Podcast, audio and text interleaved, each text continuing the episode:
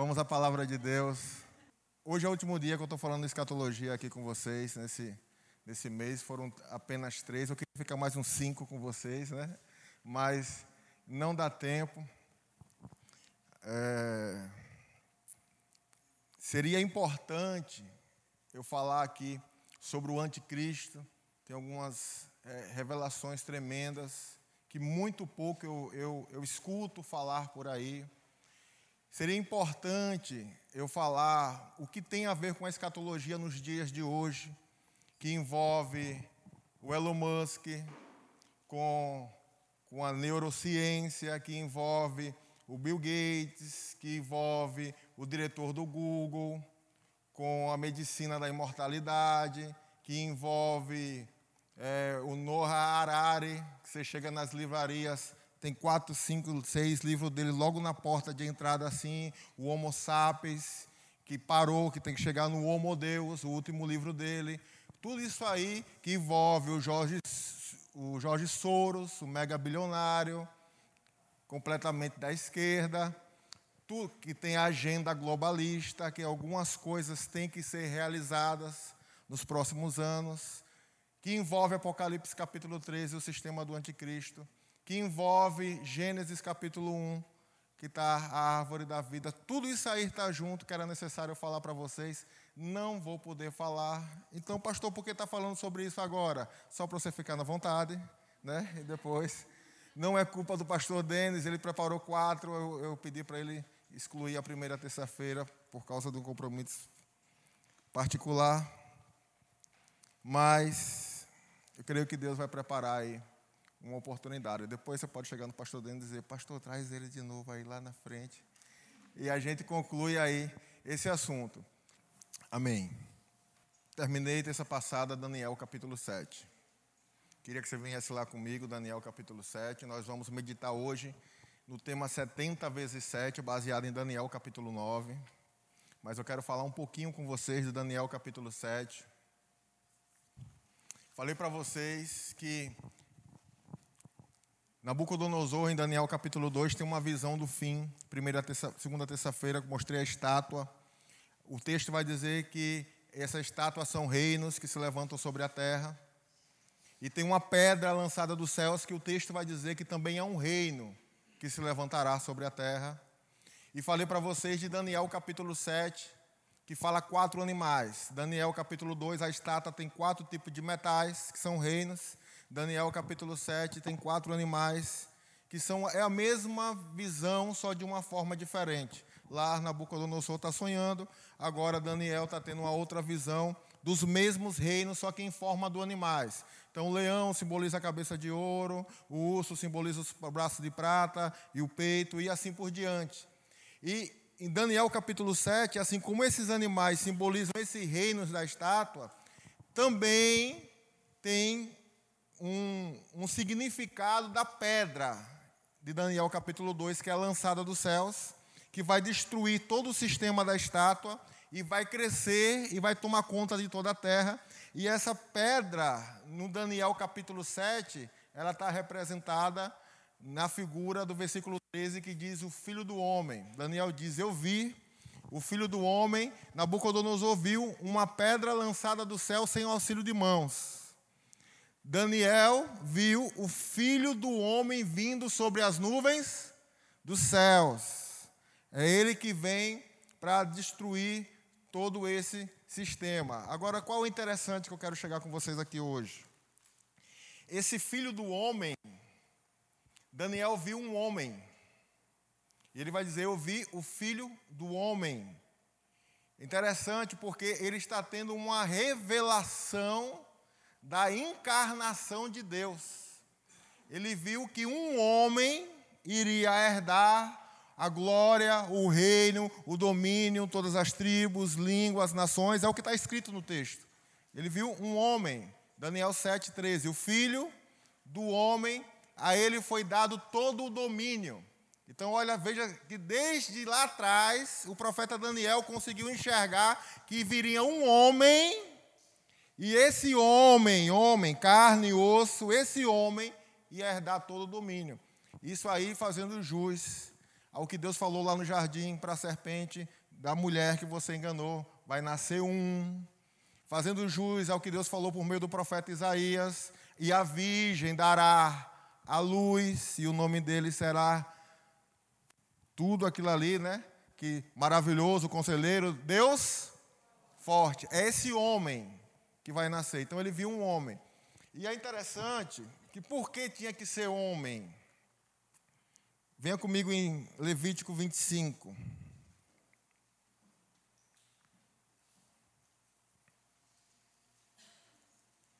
Versículo 25, Levítico capítulo 25, versículo 25. Vamos ler a partir do 23, na verdade. Diz assim: Também a terra não se venderá. Vamos ler esse texto e orar, tá? Também a terra não se venderá para sempre. Versículo 23. Porque a terra é minha Pois vós sois para mim estrangeiros e peregrinos. Porquanto toda a terra da vossa possessão darei por resgate à terra.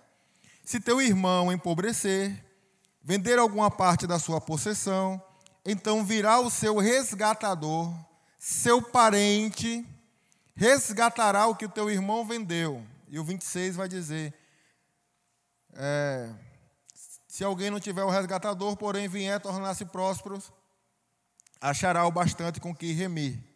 E o 25, que é o importante, se o teu irmão empobrecer e vender, então virá o seu resgatador, o seu parente, e resgatará tudo que ele vendeu. Vamos orar, Pai. Aqui está a tua palavra, meu Deus. Eu te louvo e te agradeço. Eu sei que não é uma missão fácil, Senhor, explicar, pregar, ministrar sobre escatologia. O apóstolo Pedro fala que Paulo escreveu coisas que são de difícil entendimento, mas eu sei que o Senhor nos deu o Espírito Santo, Pai. Eu sei que o Teu Espírito Santo está aqui presente, está na vida dos meus irmãos, e a Tua palavra diz que Ele nos ensinaria todas as coisas. Que o Senhor nos ensine hoje que o Senhor, meu Deus, cele tuas verdades hoje. Que o Senhor coloque nos nossos corações a tua bendita esperança, baseada na tua palavra, que é fiel e verdadeira, Senhor. Nunca se viu a tua palavra cair por terra. E eu sei, Senhor, que ela não voltará vazia. Que seja uma noite, Pai, extraordinária, no mover do teu espírito, da tua palavra, meu Deus, nas nossas vidas. É isso que eu te peço e você que concorda diz? Amém. Amém. Deus escreve algumas coisas no Antigo Testamento de propósito. Ele vai falar aqui sobre esse assunto resgate. E ele está falando de propósito. É as primeiras vezes que Deus está falando sobre resgate, redenção, remir, resgatar. E isso é o que Jesus fez por nós. A palavra vai nos ensinar no Novo Testamento que aquilo que está no Antigo Testamento aponta para o Novo e aponta para Jesus. E Deus faz algumas coisas de propósito. Deus vai dar para o povo de Israel uma terra que mana leite e mel. E Deus está dizendo: olha, vocês vão tomar conta e vão ser geridos por essas leis que eu estou passando para Moisés. E ele vai dizer assim, versículo 23 ao 25: Se o seu irmão empobrecer, se ele ficar pobre, se ele perder a terra que ele tem por uma questão de dívida, se ele perder, pode vir o seu resgatador, tem que ser o seu parente, e esse parente vai resgatar a terra. Mas eu acho interessante que ele usa uma expressão no versículo 23 dizendo assim: Também a terra não se venderá para sempre, porque a terra é minha, diz o Senhor. Então, olha só, ele está falando da terra. E o salmista, Isaías, Deuteronômio vão dizer: os céus é do Senhor e a terra Deus deu ao filho dos homens. Então, os céus é do Senhor e a terra Deus deu ao filho dos homens. Quando Deus criou Adão e Eva, Deus deu a terra para Adão e disse: domine sobre toda a terra. Domine. Só que Adão, ele perde o domínio da terra. Adão, ele perde a posse da terra. Quando você vai ver a tentação de Jesus em Lucas capítulo 4, depois você pode ler na sua casa, eu não vou abrir aqui porque eu preciso ganhar bastante tempo hoje. E Satanás vai chegar para ele na última tentação, ou na segunda, ele vai dizer assim, na última, ele vai dizer assim, vai dizer: Se me prostrar e me adorar, te darei todos os reinos dessa terra. E ele vai dizer, Lucas capítulo 4, Mateus capítulo 4, porque a mim foi me entregue. É o que está escrito lá. Te darei porque a mim foi me entregue. E Jesus não questiona. Jesus sabe que está na mão dele. Jesus sabe que está na posse dele. Leia Efésios capítulo 2, que Satanás ele guia o curso desse mundo. E ele opera nos filhos da desobediência. Ele está dizendo, Jesus, eu posso lhe dar, porque a mim foi me entregue. Deus deu para Adão mas Adão foi enganado pela serpente, ele deu ouvido para a serpente e ele entrou numa escravidão. E tudo aquilo que você não consegue dizer não, disso você se torna escravo, diz a Bíblia. Ele entrou numa escravidão de modo que ele empobreceu. Leia o Salmo 49, versículos 7, 8 e 9. A alma do ser humano é caríssima, nem todo o ouro e prata da terra pode comprá-la. Quem resgatará essa alma? Está escrito. Quem poderá pagar o preço de resgate? Adão empobrece, ele não perde só a alma dele, ele não perde só a vida dele, ele perde o que Deus entregou para ele como herança. Agora ele está de posse de Satanás. Isso é resgate. Quando a Bíblia fala de redenção, que Jesus veio para render você, para resgatar você, ele veio para pagar a dívida que você tem. A dívida que você tem, a palavra vai dizer em Colossenses que ele cravou na cruz com ele mesmo e riscou a dívida de acusação que era contra você, porque ele veio para pagar o preço. Então o que é que está escrito aqui? Está escrito aqui assim: Deus está dizendo, a terra é minha, ela não se venderá para sempre. Mas, se você empobrecer, virá o seu parente. Por isso que você vai ver Ruth, no livro de Ruth, Boaz, quer comprar. E o que é que falam para Boaz? Se nenhum parente vir resgatar, você pode levar. Porque tem esse negócio de, de, de resgate. Está tá em todo Levítico isso. E ele vai dizer: virá o seu parente, o seu irmão, o seu parente, e ele resgatará. Então, por quê? Deus teve que se fazer homem. Primeiro, de quem é a terra? O que é que está dizendo no texto? A terra é minha. De quem é a terra? A terra é de? De Deus. Então precisava ser uma pessoa que fosse parente de Deus. E Deus deu para quem? Para o homem. Adão perdeu. Então precisava ser alguém que fosse parente de Adão. Por isso, a encarnação de Deus. Por isso, Deus se fazer em forma de, de homem, para ser um semelhante, um irmão mais próximo, um parente, alguém mais chegado. Então, ele vem, toma essa forma, toma a minha imagem, toma a minha semelhança se torna como um primogênito, o primeiro dentre muitos irmãos, conforme Romanos capítulo 8, e ele vira esse esse parente mais próximo e agora ele pode pagar o resgate, porque nós empobrecemos e ele vem para para pagar o preço. E essa redenção, ele não toma só a nossa vida, mas ele toma tudo que nós perdemos que Deus nos deu. Ele vem para resgatar. Então, quando Jesus vem, eu queria colocar isso muito no seu coração. Quando Jesus vem, quando Deus e ele sendo Deus, Filipenses 2, não teve por usurpação ser igual a Deus, mas se esvaziou para se achar em forma de homem.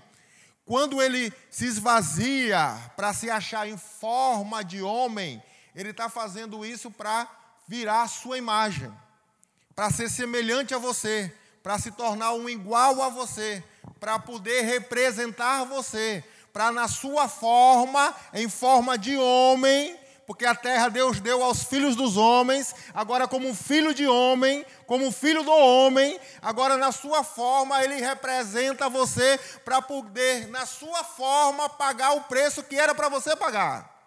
E ele vem agora para ele pagar o preço. Ele vem agora para para fazer, na verdade, para sofrer o que era para a gente sofrer. Então Deus se faz em carne, Deus se faz em osso, Deus se faz em forma de homem. Então Jesus, Deus andando em homem aqui na terra, ele toma a sua imagem. Quando ele se batiza, ele não, se, ele não precisa se batizar para se arrepender de pecados. Ele não tem pecado. Mas quando ele se batiza, é a sua forma que está lá sendo batizada. É você que está lá. Quando ele vai para a cruz, é você que está lá naquela cruz. É a sua forma, é a sua imagem. Quando ele morre, foi você que morreu. Quando ele ressuscita, foi você que ressuscitou. Quando ele sobe aos céus e se assenta à direita de Deus, por dez vezes você vai ler isso na Bíblia, e ele subiu aos céus e se assentou à direita de Deus. Efésios capítulo 2 vai dizer: Não sabes que vocês já estão assentados com Cristo nas regiões celestiais? Quando ele sobe e se assenta à direita de Deus, foi você que se assentou à direita de Deus. De forma que hoje, quando Deus olha para Jesus, à sua direita, ele consegue ver você, porque ele assumiu a sua forma. E todo aquele que nele crê, todo aquele que consegue ver Ele. Deus olha para o filho do homem agora e consegue ver você que crê nele lá. O que é que Jesus está fazendo à direita de Deus? Hebreus 7, 25, Romanos 8, 34. Está sentado à direita de Deus e intercede por você. Você não está aqui hoje porque você é bom. Você não é bom. Você está aqui hoje porque Jesus intercedeu por você. Ele tem intercedido por você. E ele está lá, representando você. Ele tomou a sua forma e agora, diante do Pai, ele representa você. Não adianta Satanás vir te acusar, porque a direita de Deus tem um advogado intercedendo por você. Tem um advogado, está representando você, mas em forma de homem. Porque em Atos capítulo 1 é assim que ele sobe, em forma de homem. Tomé, toque aqui, veja que espírito não tem carne e osso como eu tenho. É nesse formato que ele sobe, em forma de homem. Os anjos vão dizer em Atos 1: varões, por que estão olhando para o alto? Porque este Jesus, em forma de homem, que o viste ir, é o mesmo que há de vir. Por isso Daniel vai ver o filho do homem vindo das nuvens. Por isso Apocalipse 1 vai dizer: E eu vi o filho do homem vindo nas nuvens. Por isso Paulo fala a Timóteo: há um só Deus e um só mediador entre Deus e os homens, Jesus Cristo, homem. É o que está sentado à direita de Deus, intercedendo por você. Quem entendeu, diga amém. Por isso que em Apocalipse capítulo 5 tem um livro selado por dentro e por fora com sete selos. Selo só significa duas coisas. Primeiro, propriedade. É algo que é uma marca de propriedade. Segundo, ele tem a característica de que se foi selado, só pode ser aberto pelo proprietário. Por isso que na tumba de Jesus tem um selo de Roma, para que ninguém sele, porque é propriedade de Roma. Por isso que expliquei sobre selos na primeira aula, não vou ficar falando de selos aqui. Mas selos tem isso. E, e João vê um livro selado. E um livro que ninguém pode abrir esse livro. Mas o fato de ninguém poder abrir esse livro que fala de propriedade, faz ele chorar.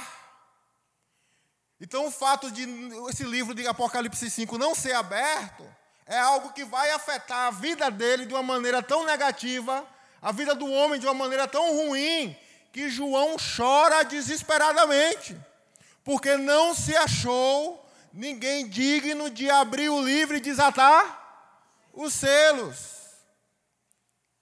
Eu, eu adoro muito a linguagem do salmista, né? É, Salmo 22, quando é, mostra o filho do homem amaldiçoado, tomou sobre si os pecados do mundo. Deus meu, Deus meu, por que me desamparaste. Mas o Salmo 23 já mostra o Filho do Homem ressuscitado, é o sumo pastor. O Senhor é o meu e nada. Agora, o Salmo 24 já é o pastor subindo aos céus. Porque o texto vai dizer: Abri, ó portas eternas, levantai, ó portões eternos, que entrará o Rei da Glória. Quem é este Rei da Glória? O Senhor dos Exércitos. Ele é o Rei da Glória. Abra portais eternos, porque entrará o Rei da Glória. João está procurando alguém para abrir o livro, ele não acha, ele começa a chorar. O ancião de dia chega para ele e fala: Não chore mais.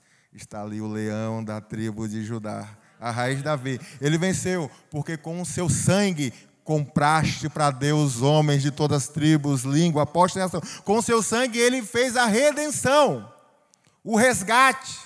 Ele resgatou. E agora aquilo que o homem perdeu, porque empobreceu, ele pôde resgatar de volta. Quem entendeu, diga amém. Então, deixa eu falar para você.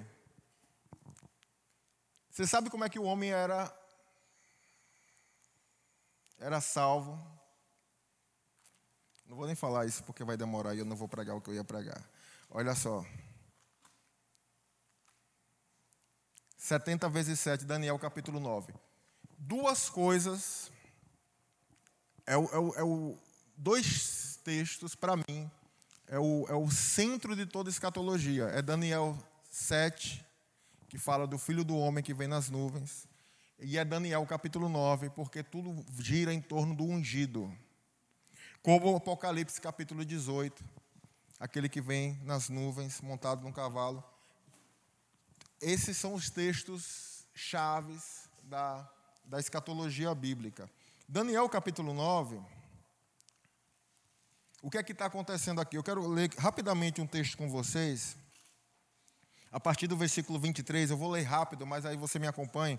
Daniel 9, 23 diz assim: No princípio das tuas súplicas saiu a ordem e eu vim para declarar, porque é muito amado. Considera, pois, essas coisas e tende a visão. 70 semanas estão determinadas. Quantas semanas? Sobre o teu povo, sobre a santa cidade, para fazer cessar a transgressão. Para que está determinado 70 semanas? Preste atenção. Fazer cessar a transgressão, dar fim aos pecados, espiar a iniquidade, trazer justiça eterna, selar a visão profética e ungir o Santo dos Santos. Ou seja, em 70 semanas vai acontecer tudo isso. Fim dos pecados, justiça eterna, ungir o Santo dos Santos. Quem entendeu, diga amém.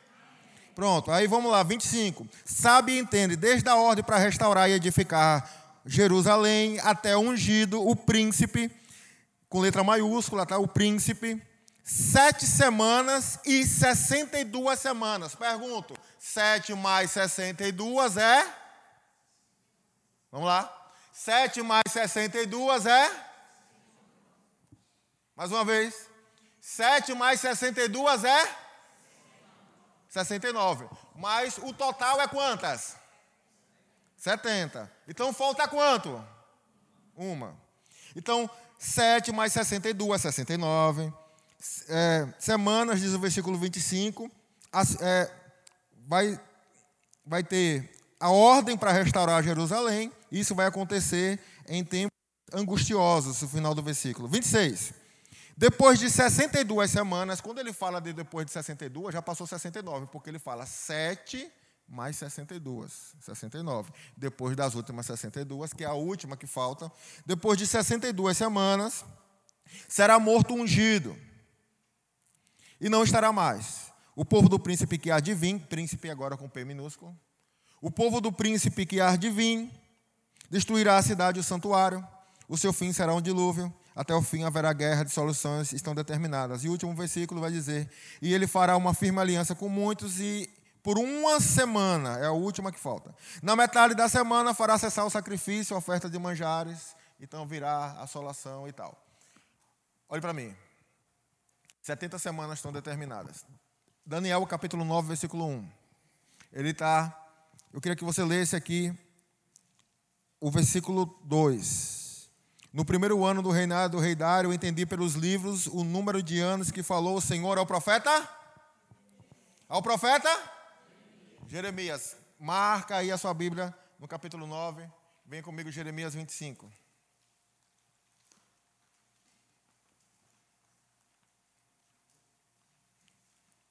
Jeremias 25, 11. Alguém pode ler aí?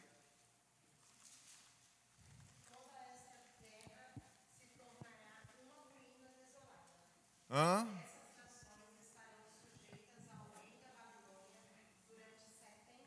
Quantos anos?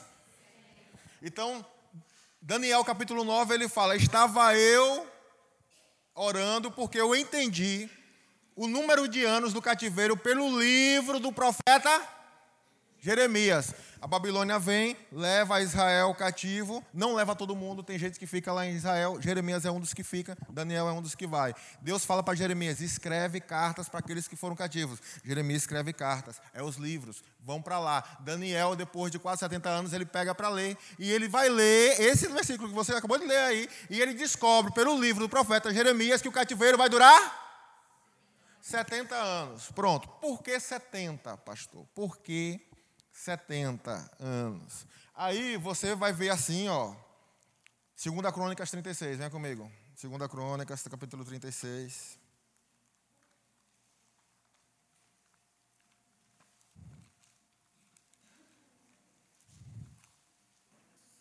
Segunda Crônicas 36. Lá no finalzinho, versículo 20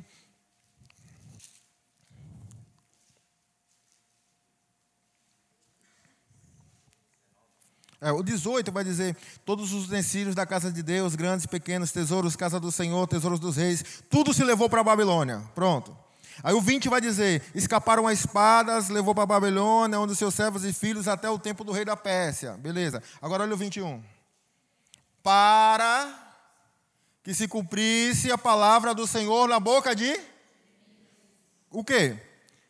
Até que a terra se agradasse dos seus sábados todos os dias da desolação repousou até que 70 anos se cumprisse. Opa, aqui tem uma informação a mais. Ele fala para que se cumprisse a palavra de Jeremias. Jeremias falou que ia ficar 70 anos. Agora, o porquê? Aí Crônicas vai dizer: até que a terra se agradasse dos seus sábados. Essa introduçãozinha é importante eu falar para você entender, senão você vai ficar, como diz meu filho, boiando. O que é que acontece? Que história é essa de sábados? Levítico 25. Vem aqui comigo, Levítico 25. Eu quero que vocês leiam. Eu podia só citar, mas depois você vai dizer que o pastor está inventando, então é melhor você ler. Levítico 25, 8.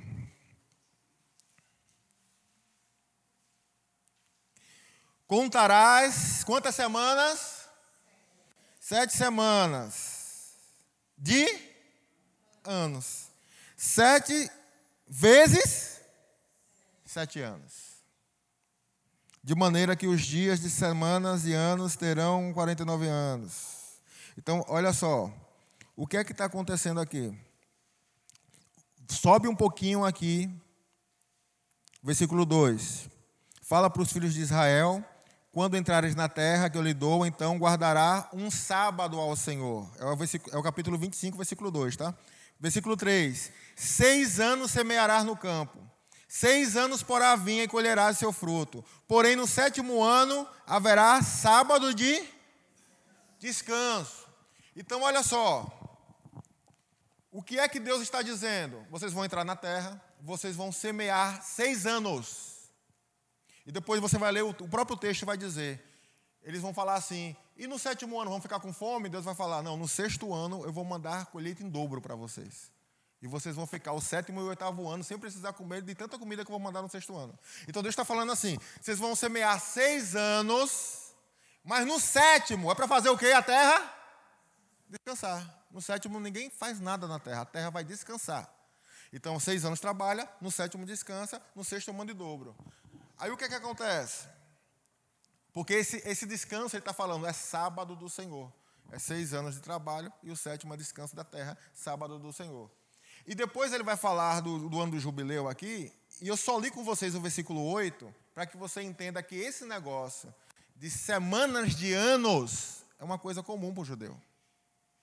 É, é, o judeu sabe de falar de semanas de anos. Sete vezes sete semanas de anos. Então é uma coisa que é comum. Então ele está falando assim: olha, 70 vezes 7, o anjo vem dizer para Daniel, o, o anjo Gabriel, Daniel capítulo 9, estou com vocês. Fica aí com a sua Bíblia aberta aí, só para você entender o raciocínio. Daniel está orando e, e, lendo Jeremias, ele descobre que o tempo do cativeiro é de quantos anos? 70. Por que 70? Porque Deus fala em crônicas até que a terra descansasse. Então Deus queria que a cada seis anos a terra descansasse, a cada sete anos a terra descansasse o quê? Um ano. Israel entra na terra. A terra descansa? Sim ou não? Quem chuta? Não. Eles não obedecem. A terra não descansa. Então, calculadora, calculadora, calculadora. Quem é bom de conta? Passa, o que é que acontece? Desde que eles entram na terra até o tempo do cativeiro, passa-se 490 anos. E a terra não descansa. Por que Babilônia veio e eles foram para o cativeiro? Por causa da desobediência de várias coisas. Agora, por que 70 anos de cativeiro?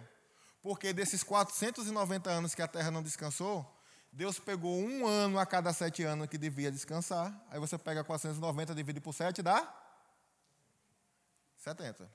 E aí, eles vão ficar na terra 70. Deus faz isso direto. O deserto, por que eles ficaram no deserto? Por causa da incredulidade, porque não creu em Deus. Ficaram quantos anos no deserto? Quantos anos no deserto? 40. Agora por que 40? Porque Deus falou, quando os espias entraram para espiar, quantos dias eles ficaram na terra? Nunca leu esses números, né? Os espias ficam 40 dias na terra. Aí Deus fala: por cada dia que eles ficaram, é um ano que vocês vão ficar no deserto. Aí eles ficam 40 anos no deserto, porque os espias ficaram 40 dias na terra. Foi por causa disso que eles ficaram no deserto? Não, foi por causa da incredulidade, da desobediência, mas o tempo foi por causa disso. E Deus está fazendo a mesma coisa agora com o cativeiro da Babilônia. O tempo foi porque eles não deixaram a terra descansar. Quem entendeu até agora, diga amém. Tá, pastor, o que é que isso tem a ver? Isso tem a ver que Deus está o tempo todo atrás, falando agora também de semana de anos. Aí eu estou com vocês e Daniel. Daniel está orando. Tudo isso aí é para falar do arrebatamento da igreja, tá? Daniel está orando e ele está dizendo assim: Eu entendi que era 70 anos que, o, que falou o profeta Jeremias. Aí ele vai orar. Quando você está no capítulo 9, ele vai dizer assim, versículo 20: Falando ainda eu, aparece um anjo. Pronto, aí o anjo aparece. E o anjo vai trazer toda essa revelação do texto que eu li com vocês a partir do versículo 26. 70 semanas estão determinadas e tal, para trazer justiça eterna. Beleza. Só que quando Daniel está orando, foi porque ele entendeu que o tempo de cativeiro da Babilônia é quanto tempo? 70. Só que quando o anjo vem trazer revelações, o anjo não vem trazer revelações do passado. O anjo vem trazer revelações para o futuro. O anjo não vem trazer revelações porque lá atrás Israel ficou 490 anos sem deixar a terra descansar. O anjo vem trazer revelações dos próximos 490 anos que eles vão viver no futuro. E aí ele vai falar: olha, Daniel, agora é o seguinte, entenda outra coisa. 70 semanas estão determinadas. É semanas de ano, os judeus já sabem. Para que estão determinadas? Para dar fim ao pecado, trazer justiça eterna, ungir os santos dos santos desde a ordem para restaurar Jerusalém. Então, Daniel está vivendo o cativeiro, o cativeiro da Babilônia. Quando a Pérsia dominar a Babilônia, Artaxerxes vai dar ordem para restaurar Jerusalém.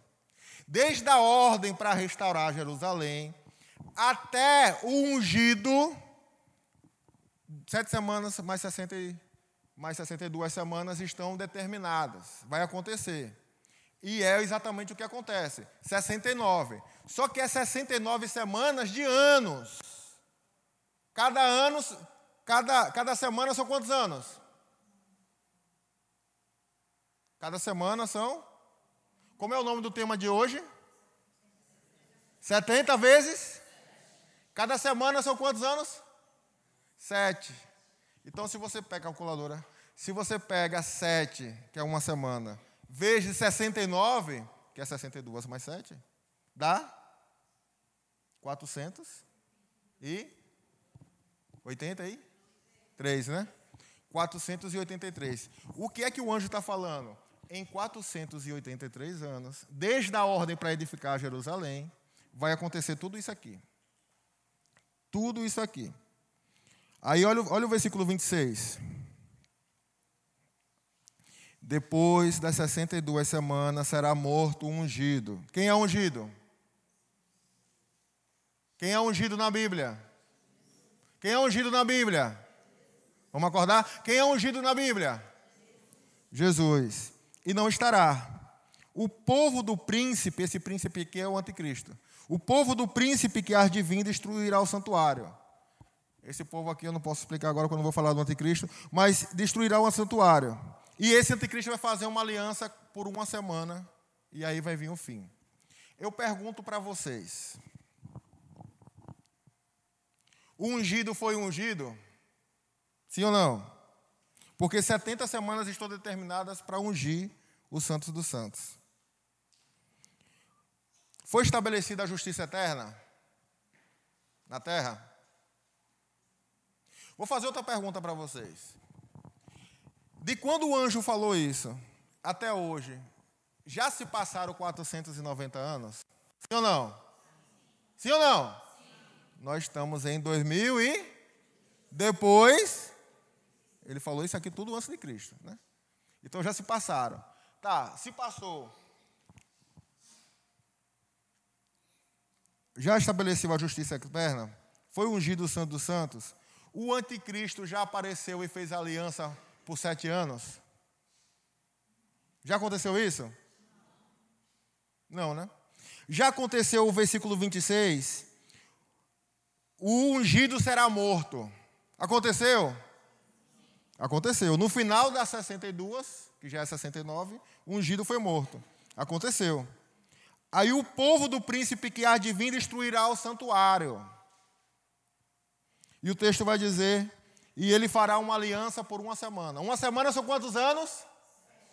O ungido foi morto, sim ou não? Sim. Essa aliança aconteceu por sete anos, sim ou não? Não, esse príncipe aqui não apareceu, que é o anticristo. Por que ele não apareceu? Paulo explica em 2 Tessalonicenses. Venha comigo.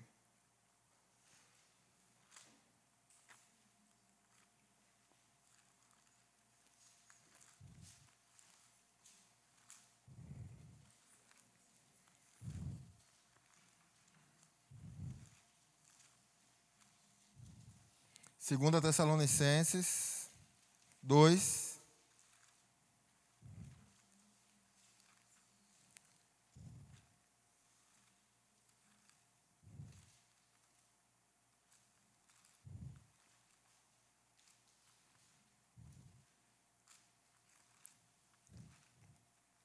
Espera aí que tiraram Tessalonicenses aqui da minha Bíblia.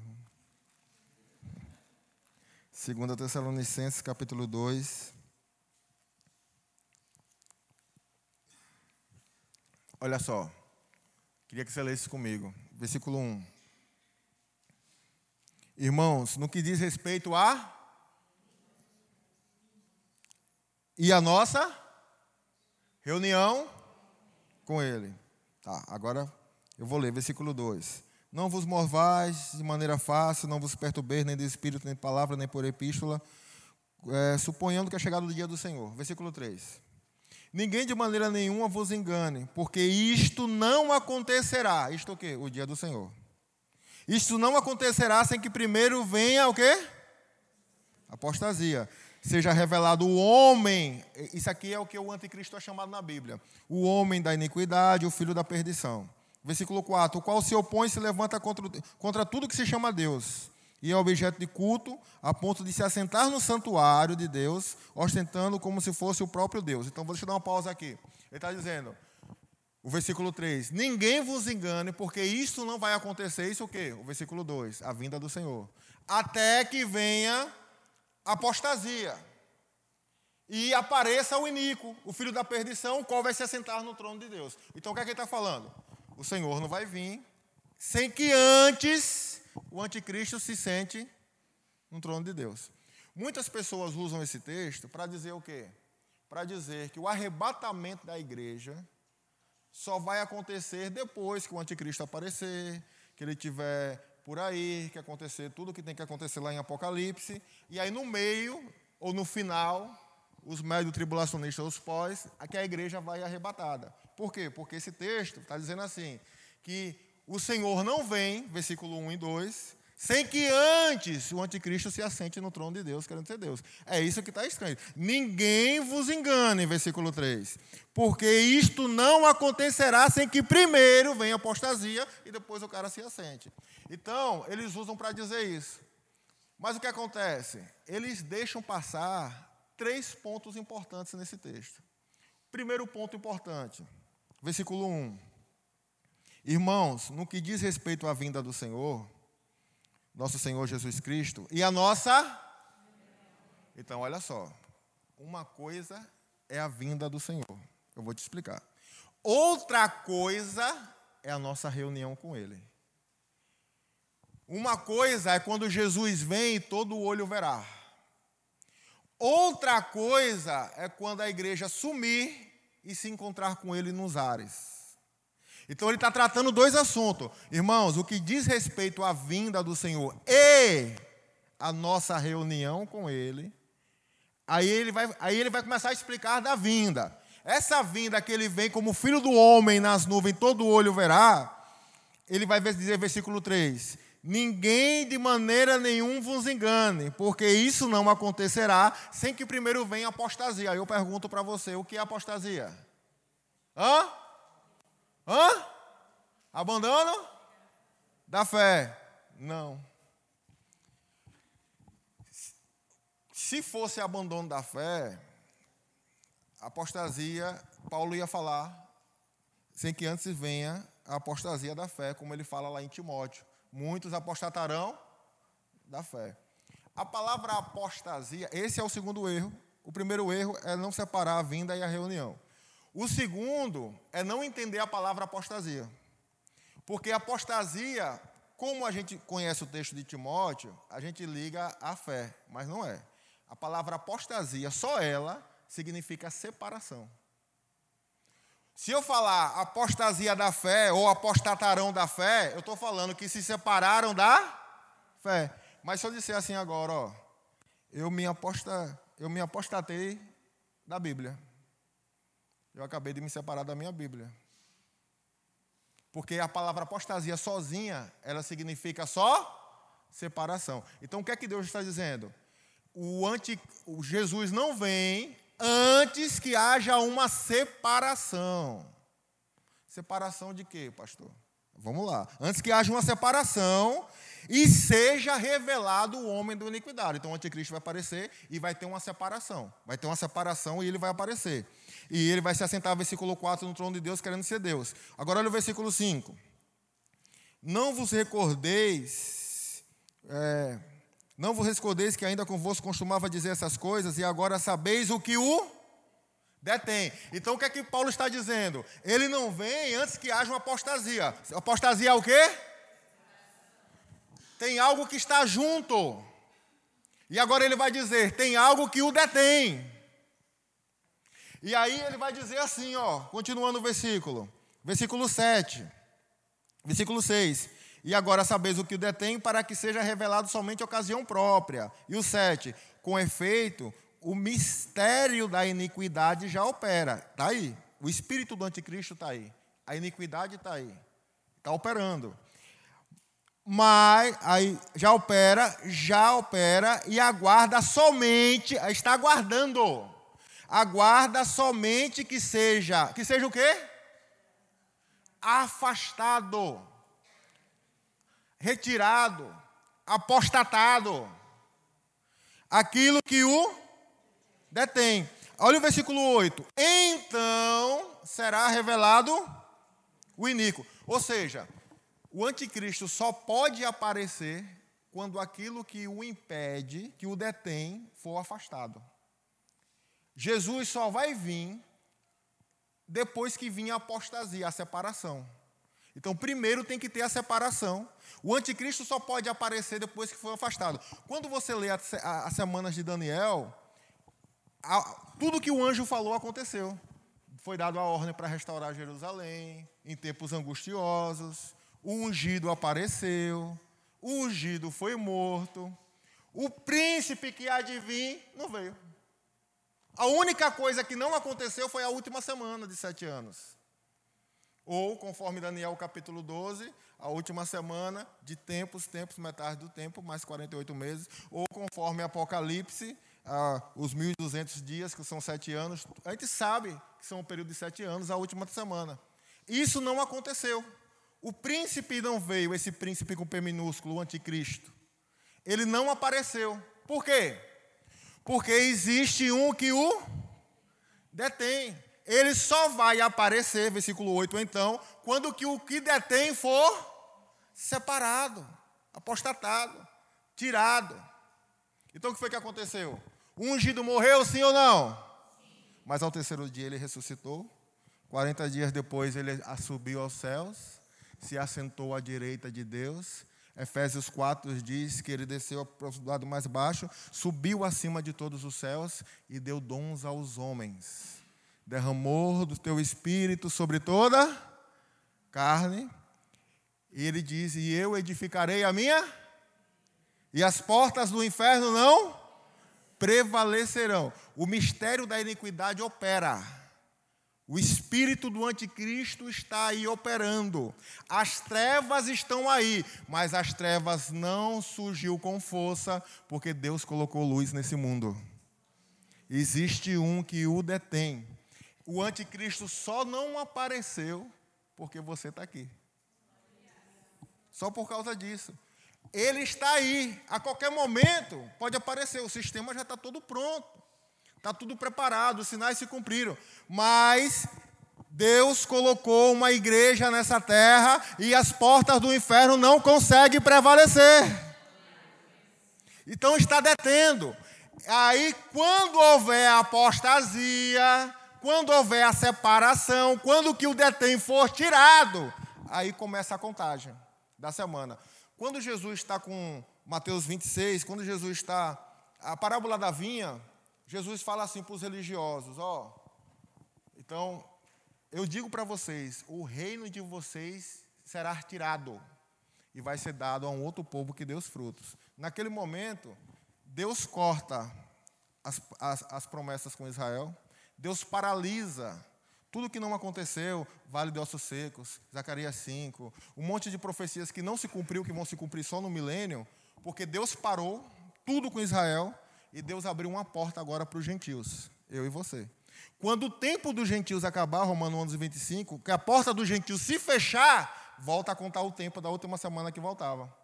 Mas isso só vai acontecer quando a porta dos gentios se fechar, a igreja for arrebatada, o que o detém vai ser tirado, aí volta o tratar de Deus com Israel, volta a contagem, o príncipe aparece, faz aliança. E já está tudo aí. Quem veio na primeira terça está entendendo o que eu estou falando. E as coisas acontecem. Quem está entendendo, diga amém. Então, esse é o primeiro motivo que, para mim, é muito claro. O arrebatamento antes que o anticristo apareça. Segunda coisa, vem aqui comigo em Apocalipse, já estou chegando no fim. Apocalipse, capítulo 4.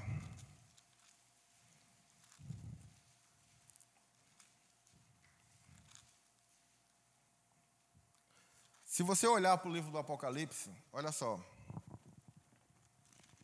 Quando você vê o capítulo 1, capítulo 2, está a igreja.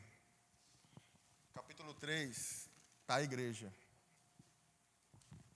No capítulo 4, não tem mais igreja. Você não vê mais a palavra igreja no Apocalipse. Você só vê a igreja no Apocalipse nos primeiros capítulos. Depois você não vê mais igreja. Você vai ver as sete igrejas. Quando chega na sétima, de Laodiceia, depois você não vê mais em todo o Apocalipse igreja. Começa o capítulo 4. Quando começa o capítulo 4, o que é que diz? Versículo, 4, versículo 1. Depois dessas coisas, olheis e eis que somente uma porta aberta nos céus. Como também uma primeira voz que ouvi, como de. Como é que acontece o arrebatamento? 1 Tessalonicenses capítulo 4. De repente, virá o Senhor com voz de arcanjo, trombeta de Deus, no soar da trombeta, Aí 1 Coríntios 15 vai dizer: os mortos em Cristo ressuscitarão primeiro e nós seremos arrebatados. Então, é o soar da trombeta que nós vamos ouvir e Deus vai arrebatar a gente. Então, está aqui a igreja na terra, Deus falando, olha, suas virtudes, também falando, corrigindo, tenho contra ti. E agora a igreja desaparece do Apocalipse e João está vendo. Está vendo o quê? Uma porta aberta nos céus. Alguém com voz de trombeta fala comigo e diz: Diz o quê? Sobe aqui. Sobe aqui. Aí é o Apocalipse 5. Os 24 anciões dizendo: Digno é o Cordeiro, com seu sangue compraste para Deus homens de todos os tribos, línguas, povos e nações, e fizestes dele, e Jesus é digno de abrir o livro e desatar os selos. Só depois que os 24 anciões estão com ele, adorando, que Jesus abre o primeiro selo, aí eu estou com vocês no versículo 1 do capítulo 6. Vi o cordeiro abrir os sete selos, e a voz que diz: Vem.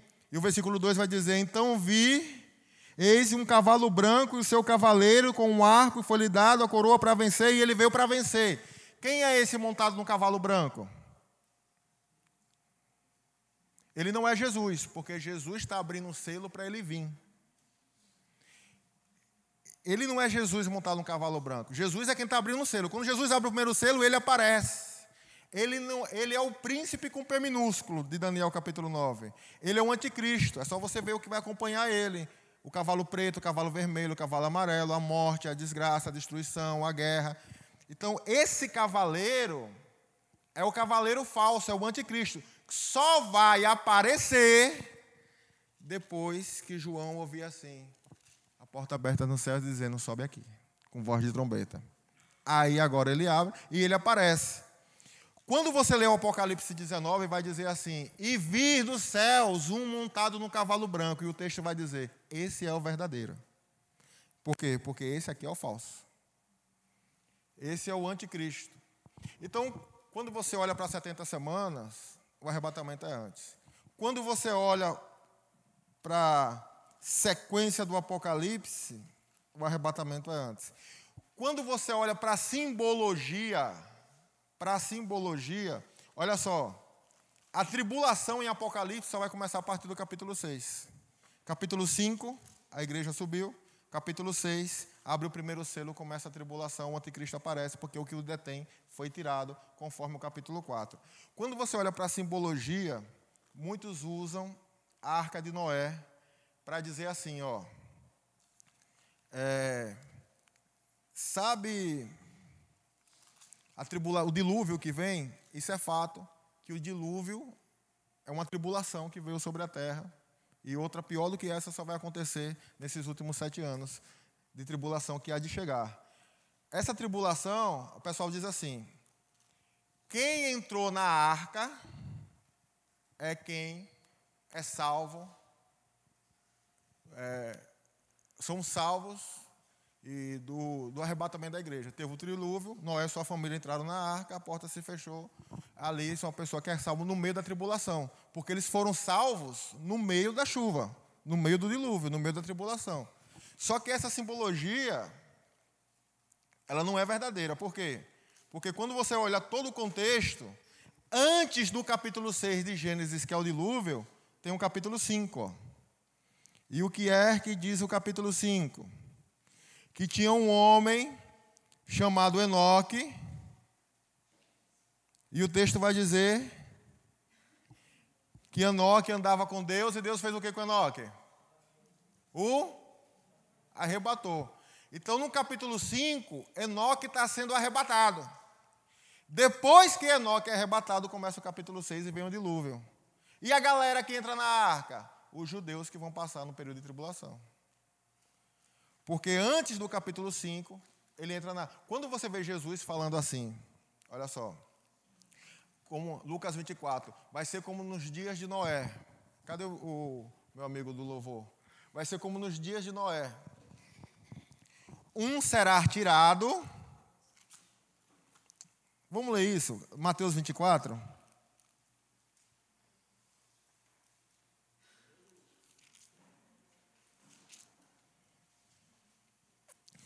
Mateus 24, 39. Eles não perceberam, senão quando veio o dilúvio, levou todos. Está falando do. Vamos lá, pessoal. Mateus 24, 40. Então, dois estarão no campo, um será tomado e o outro será. Duas estarão trabalhando no moinho, uma será tomada e o outro será. Pronto. Quem concorda que isso é o arrebatamento da igreja? Diga amém. Está dois aqui, não pode ser outra coisa. Está dois aqui, um é tirado, o outro é deixado. É o arrebatamento. Agora, olha o contexto, como é que ele explica isso. Versículo 37. 37. Pois assim como foi nos dias, também será a vinda do filho do homem. Como é que foi nos dias de Noé? Capítulo 6. Dilúvio. Ele vai explicar. 39. Ou 38. Portanto, assim como foi nos dias. Nos dias? Nos dias? Pergunto para você, no dilúvio ou antes? Então, capítulo 5. Como foi nos dias antes do dilúvio? Casavam-se, davam em casamento, compravam, vendia. E aí ele vai dizer: estarão dois no moinho, um será tirado, outro deixado. Ele não fala como foi nos dias do dilúvio, porque os dias do dilúvio é Gênesis capítulo 6. Eles falam como foi nos dias antes do dilúvio, é Gênesis 5. No meio de casar, vender, comprar, do cotidiano do dia a dia, tem um homem que anda com Deus e Deus toma para ele. Deus arrebata ele. Até na simbologia, o arrebatamento é antes da tribulação, é antes do dilúvio. Nesse, nessa correria, é interessante que o que Jesus está falando aqui não é pecado. Eles casavam, davam-se casamento, compravam, vendiam. Nada disso é pecado. Mas é, tudo isso sendo feito fora da presença de Deus. Deus não é importante. Sabe? Tudo seguindo um sistema. E aí ele vai dizer que de repente, um foi levado, o outro foi deixado. Assim será nos dias que o filho do homem há de aparecer. E aí,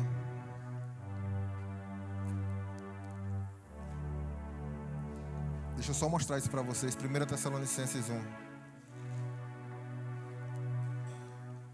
Eu queria que você se colocasse de pé com sua Bíblia na mão, por favor.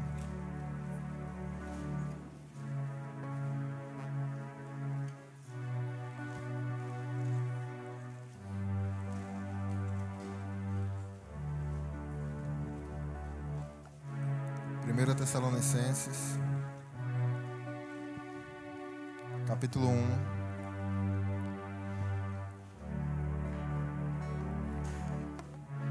Versículo 9.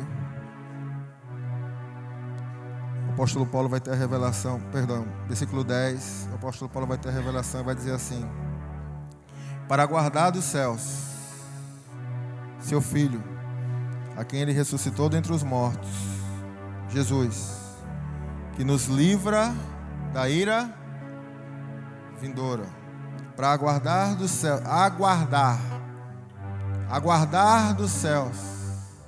Tem alguém aguardando aí? Aguardar dos céus. Capítulo 2, versículo 19. Quem é nossa esperança, ou alegria, ou coroa, em que exultemos na presença do nosso Senhor Jesus, na sua vinda, na sua capítulo 3, versículo 13.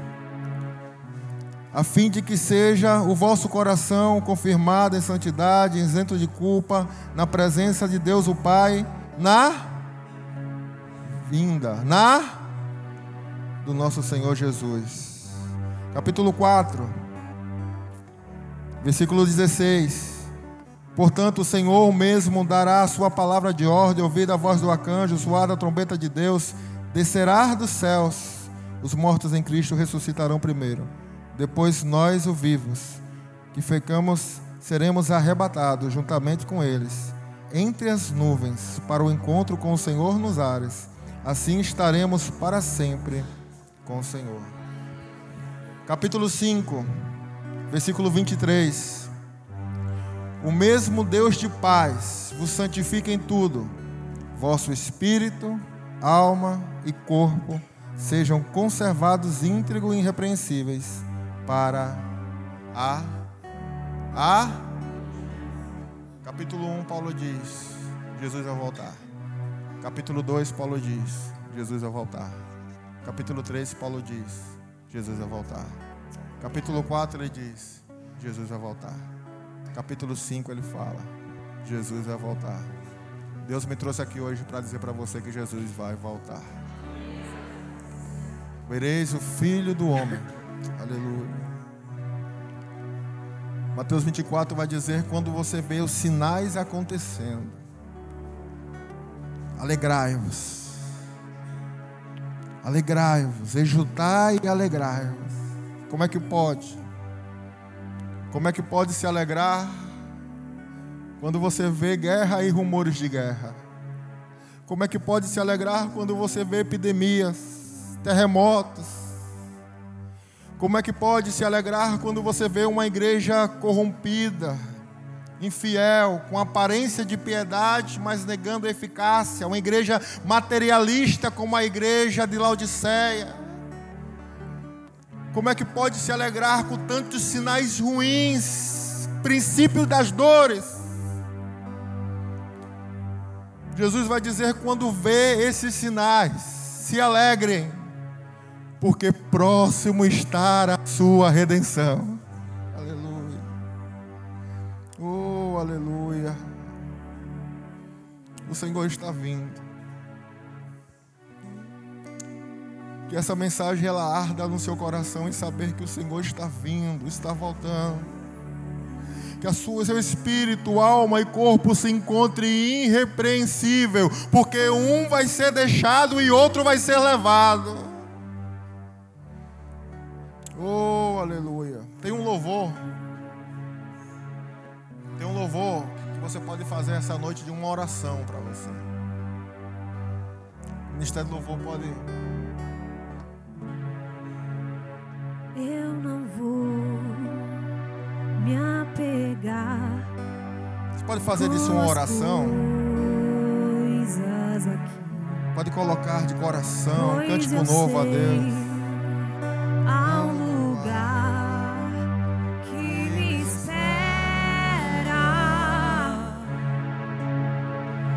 Estrangeiro eu sou, o meu lar é o Senhor. Será que é uma verdade? Meu Jesus.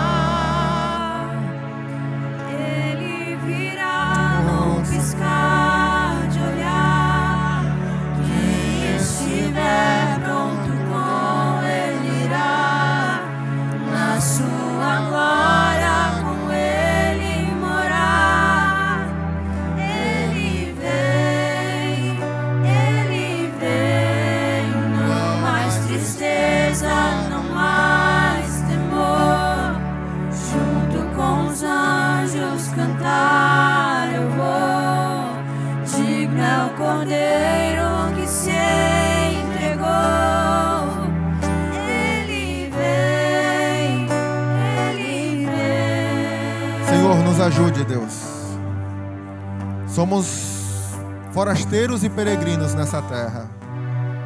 A terra é tua. Nós somos só forasteiros e peregrinos nessa terra, Pai. Esperamos, Senhor, o dia que o Senhor vai vir buscar uma noiva sem ruga, sem mancha, sem mácula, irrepreensível, adornada, preparada com azeite que o Senhor nos abasteça nessa noite, Senhor. Que o Senhor nos limpe. Somos limpos pela palavra que o Senhor tem falado. Que o Senhor acrescente fé. O Senhor é o autor e o consumador da nossa fé. Que o Senhor nos ajude, Senhor, na caminhada. Ainda, Senhor, que o justo caia sete vezes. Sete vezes o Senhor levantará, meu Deus. Que o Senhor fortaleça a tua igreja, Senhor, nessa noite. Porque não estamos apoiados em palavras de homens, mas estamos apoiados no poder do Senhor. Porque os trombetas soará e os mortos em Cristo ressuscitarão e nós seremos transformados no abrir e piscar de olhos, a som de trombeta. Ah, Senhor, nós seremos deixados na nossa habitação e revestidos da habitação que é dos céus, Pai. Nos ajude, Senhor. Nos ajude para não sermos encontrados nus, despidos, mas que antes sejamos revestidos pelo Senhor, meu Deus. Que o poder do Senhor venha. Que o Senhor venha. O Senhor não vai pegar ninguém aqui de surpresa. Os que estão lá fora, Senhor, serão surpreendidos. Mas a tua noiva não será surpreendida, porque o Senhor avisou, o Senhor anunciou, o Senhor revelou. A tua noiva está esperando, está dizendo: Maranata. Ora vem, Senhor Jesus. Ora vem, Senhor Jesus.